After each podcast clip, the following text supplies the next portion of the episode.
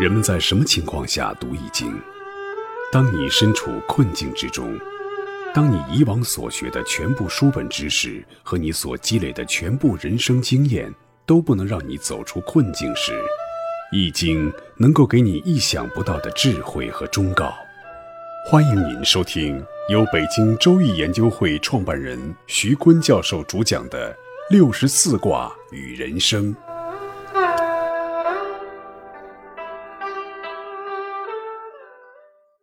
亲爱的听众朋友，大家好，我是北京周易研究会创办人徐坤。今天我带您走进周易殿堂，主讲六十四卦与人生。听众朋友们，大家好，我是林雪。今天我们讲明夷卦，明夷卦的卦画是地火明夷，地在上，火在下。地代表大地，火代表太阳，离卦代表太阳，代表火。那么这个画面呢，就是火在地下，太阳在地下，那就老是阴天。大夏天的，能有将近十几天见不着太阳。那见不着太阳的结果呢，就是不停的下雨，南方都发了大洪水。那火在地下呢，北方就发生了地震。不光是北方啊，各地都有地震。火在地下，地火明夷啊，说的是二零二零年的天气和地象。明夷卦呢，对应着推背图的第十五象，在这幅卦图当中，画着一个小孩拿着扫把，正在清扫树上的马蜂窝。那它预示着什么呢？我们先来看谶语。谶曰：天有日月，地有山川，海内纷纷，父后子前。第一句的意思就是天上有日月，日月交替，代表着世间的基本规律；地有山川，一方面呢是为了对应天上的日月。另一方面，也借指天下大事，分久必合，合久必分。那从时间线上来看，这一项说的就是五代十国的事情，也代表着乱世即将结束，将会出现一个人来统一天下，安定百姓。第二句“海内纷纷”说的就是天下动荡不定，战乱不断，百姓流离失所，赤地千里。后面的“父后子前”呢，则说的是。在这一个时期，各个国家的政权更替非常的频繁，大多数皇帝都当不了几年就被儿子给代替了。谶语呢，还有另外一种解法，说天上有日月，指的是南唐的三位君主李昪、李景和李煜，这三个人的名字都带有一个日字，而且都在上面对应着天。地有山川呢，指的是西蜀政权，自古西蜀便被称为天蜀之国。土地肥沃，天险阻隔，关起门来能自成天地，与南唐偏安江南有异曲同工之妙。中原战乱纷纷，这两个政权得到了发展，各自壮大。我们再来看宋的部分。宋曰：战事中原气未休，几人高枕卧金戈，环中自有真天子，扫尽群妖见日头。宋里面非常的明显，就是说有一个真命天子，他来统一天下，扫平了这些牛鬼蛇神，让百姓和国家都得以休养生息。那真命天子是谁呢？就是宋太祖赵匡胤。文中的“环”指的是京都周围千里之地。那赵匡胤当时任后周政权的殿前都检点，也符合这重身份。而且还有一个关键的指向，就是这幅挂图当中画的这个小孩儿。实际上就是赵匡胤的小名香孩儿。据《宋史》记载，赵匡胤出生的时候红光满室，浑身还香喷喷的，所以就取了这么一个小名，也应了这幅图上面所画的内容。明夷卦呢，说的就是太阳淹没在地下，天下黑暗，也是应了推背图的这一项所描述的。在宋太祖统一天下之前，到处都是征战战乱，一片黑暗，百事阻塞，各国心怀鬼胎。明夷卦的卦意呢？明是光明，夷是创伤。那太阳落在了地下，比拟人事呢，就是明君没有了，暗君在上，明臣在下。那明臣呢，是不敢明其心志，也不敢谏言，老装个傻，充个愣，要显得比暗君更愚的样子。这样一种昏君在上，政治黑暗的样子，光明正大的臣子必受伤害。因此，臣子们当众就要隐藏自己的聪明。持于手镯，故意装傻，以保存自我不受伤。这样做才是真正聪明和真有德性的。那明一卦就是说，在黑暗的统治时代，明臣怎么能自保，能平安的度过这种黑暗统治？还有一种说法呢，是《道德经》里“其政闷闷，其民纯纯，其政察察，其民缺缺”。老子又说呢，是以圣人方而不格，方而不格，即指方正而不孤傲。喻指虽然你做事是合规矩的，但并不以对立者断然划清界限，不相往来。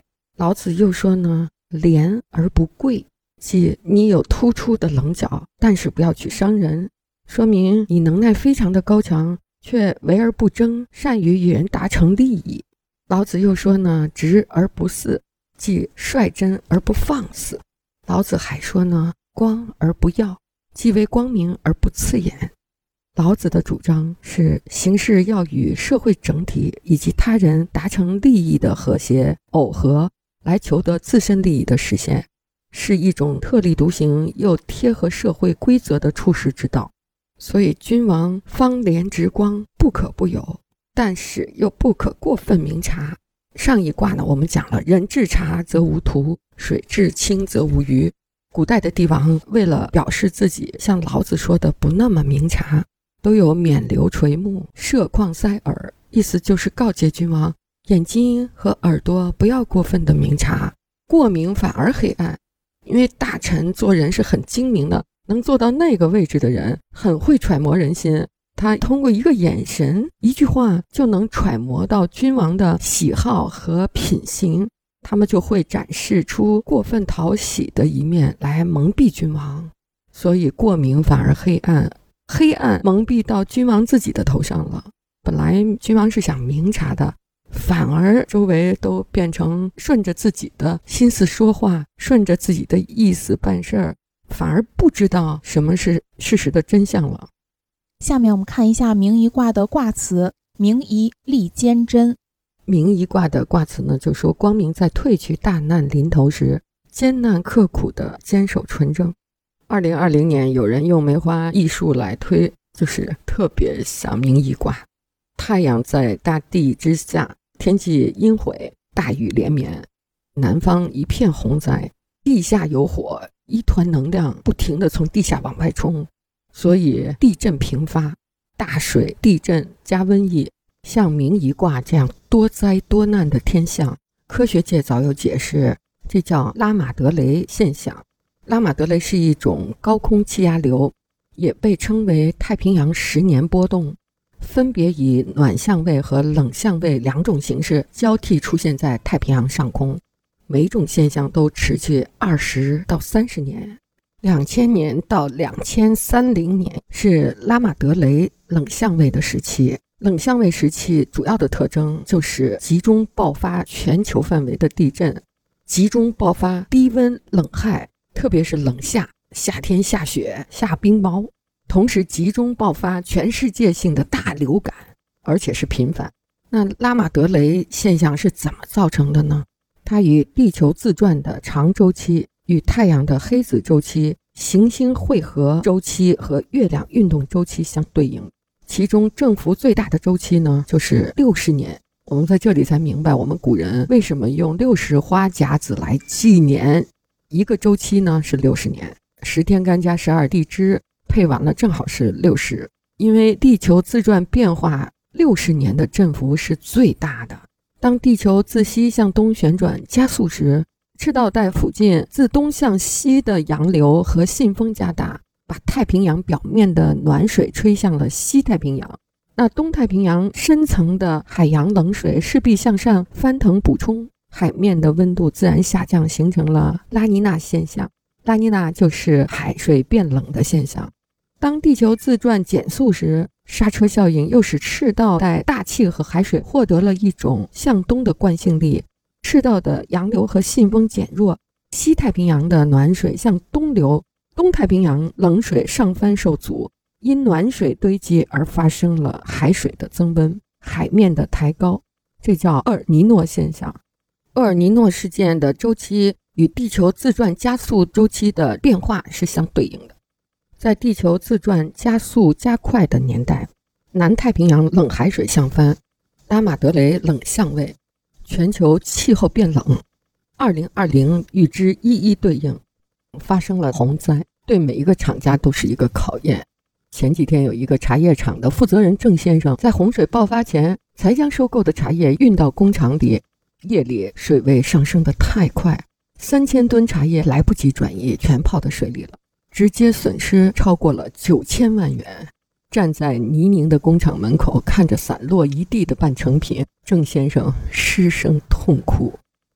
下面我们讲解窑瓷：初九爻辞，明夷于飞，垂其翼。君子于行，三日不食，有攸往，主人有言。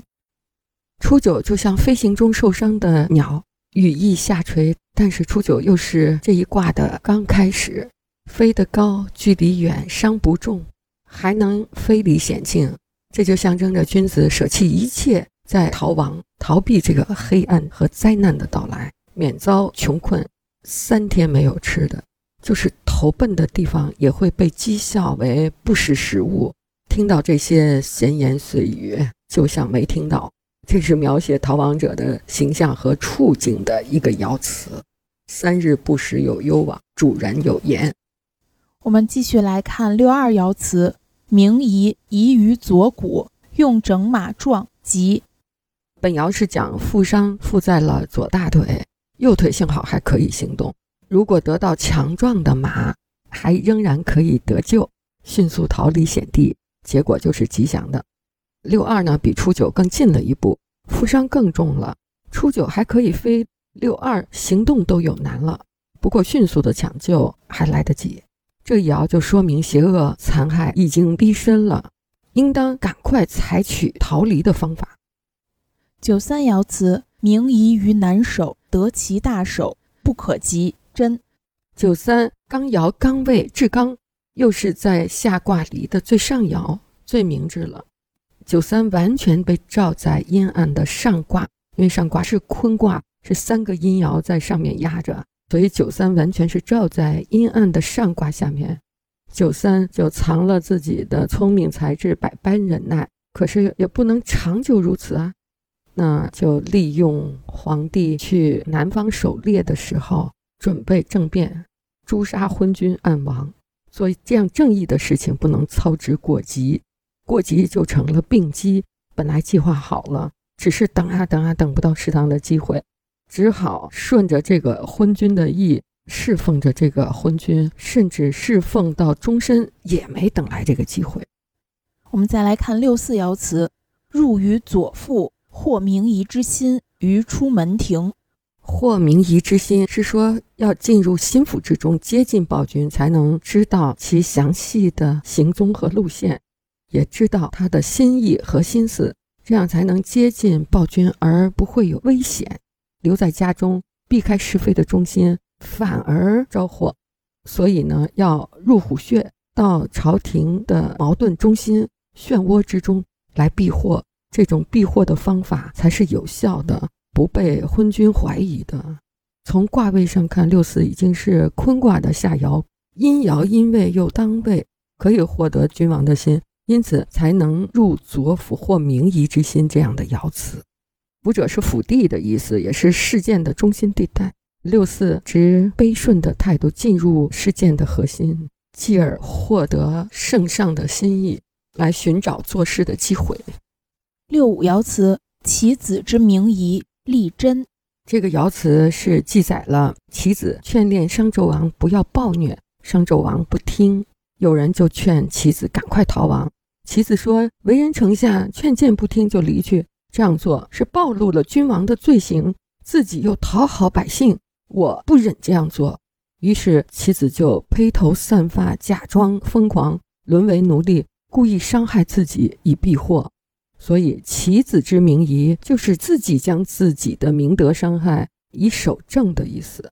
六五呢是尊位，又是阴爻在尊位，它表征的是最最黑暗的时候到来了。上卦坤卦的每一爻都是阴爻。六五阴爻阳位不当位，位名而性阴，阴而毁名位。